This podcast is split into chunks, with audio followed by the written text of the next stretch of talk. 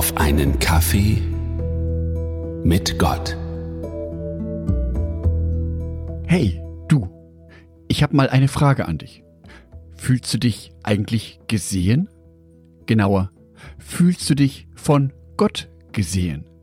Jetzt in dieser stillen Zeit zwischen den Jahren, zwischen Weihnachten und Silvester, ist es ja Zeit, mal das Jahr ein wenig Revue passieren zu lassen.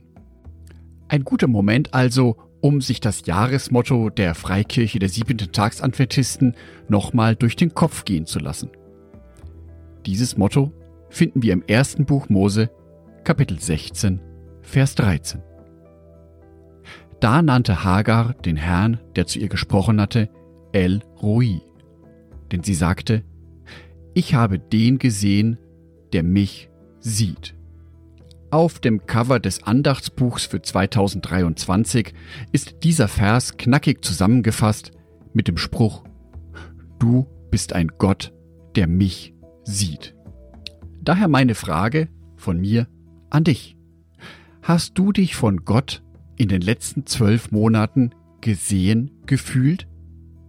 Hattest du den Eindruck, dass Gott wirklich seinen Blick auf dich herabsenkt? Diese Frage stelle ich mir selber, vor allem jetzt zu dieser Zeit, in der ich meinen persönlichen Jahresrückblick mache. Dabei gehen mir verschiedene Situationen, die ich in diesem Jahr erlebt habe, noch einmal durch den Kopf. Intensive Situationen, mal etwas langweilige Situationen, traurige Situationen und auch sehr fröhliche Situationen. Rückblickend betrachtend kann ich sagen, dass ich ein Jahr erlebt habe, in dem ich mich von Gott getragen gefühlt habe. Ja, ich glaube sogar, Gott hat mich wahrgenommen. Er hat buchstäblich gesehen, wo bei mir der Schuh drückt und, Gott sei Dank, er hat eingegriffen. Dadurch geht es mir heute besser und ich fühle mich in einer besseren Situation wie noch vor einem Jahr. Ich für mich bin mir also sicher, dass Gott mich gesehen hat.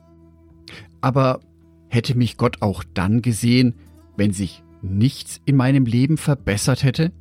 Wenn ich jetzt in einer schlimmeren Lage wäre wie vor einem Jahr? Was wäre, wenn ich jetzt arbeitslos wäre? Geschieden? Was wäre, wenn ich sehr krank geworden wäre? Hätte mich Gott dann auch gesehen? Wir Menschen mögen ja bekanntlich Geschichten mit einem Happy End. Also einer Geschichte, die zum Schluss gut ausgeht. Für uns als Christinnen und Christen wird unser Leben eines Tages mal gut ausgehen. Das hat uns Jesus versprochen. Jedoch kann das eben auch bedeuten, dass es uns dazwischen nicht immer so gut geht, dass wir gewissermaßen Niederlagen erleiden, dass wir in Situationen kommen, in denen es uns schlechter geht wie zuvor. Im Buch Hiob im Alten Testament können wir über einen Mann lesen, der viel gelitten hat in seinem Leben, alles verloren hat und trotzdem an Gott festgehalten hat. Was wir in der Bibel aber auch lesen können, ist, wie sich seine Geschichte zum Guten, zum Besseren wendet. Ein Happy End also. Aber nicht jede Lebensgeschichte geht in der Bibel so gut zu Ende. Apostelgeschichte, Kapitel 7, die Verse 59 und 60. Während sie ihn steinigten, betete Stephanus, Herr Jesus, nimm meinen Geist auf.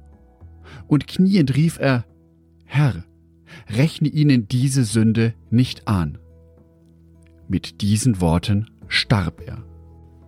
Stephanus war wirklich ein Mann Gottes.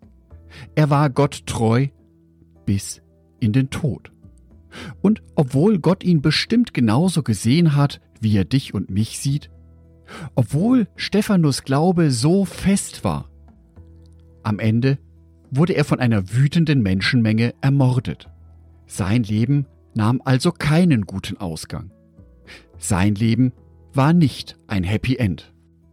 Aus dieser Begebenheit, aus dieser Geschichte mit Stephanus lerne ich für mich, dass Gott auch dann bei mir ist, dass Gott mich auch dann sieht, wenn eben nicht gerade alles zum Besten läuft. Vielleicht ist es mir manchmal klar, was mich in meine Situation hineingeführt hat. Aber ganz ehrlich, Das werden wir nicht häufig erfahren. Häufig wird das Unglück einfach über uns hereinbrechen, ohne dass wir einen Grund dafür erfahren. Für diese Momente wünsche ich dir weiterhin einen festen Glauben an Gott. Dass du dich in all deiner Not trotzdem zu Gott hin ausstreckst, weil er dein Leben einmal zu einem guten Ende drehen wird. Ob du es hier in diesem Leben erlebst oder nicht, ist dabei zweitrangig. Ich wünsche dir, dass dein Glaube an Gott eben nicht von äußeren Umständen abhängt, sondern dass du in deinem Herzen offen und ehrlich Ja sagst zu Gott, egal in welcher Situation du gerade eben bist. Natürlich wünsche ich dir auch für all deine aktuellen Herausforderungen viel Kraft, Gottes reichen Segen. Angedacht von Jörg Martin Donat. Ein herzliches Dankeschön an alle meine Patreons, die es mir ermöglichen, weiterhin den Podcast auf einen Kaffee mit Gott zu produzieren. Herzlichen Dank an Sonitschka und an Andreas Pfeiffer. Auf Patreon kannst du mich bereits mit einem Euro monatlich unterstützen. Oder du lässt mir ein paar Sterne da. Das sagt dem Algorithmus nämlich, dass dies ein guter Podcast ist und wird so mehr Menschen angezeigt. Vielen Dank schon vorab.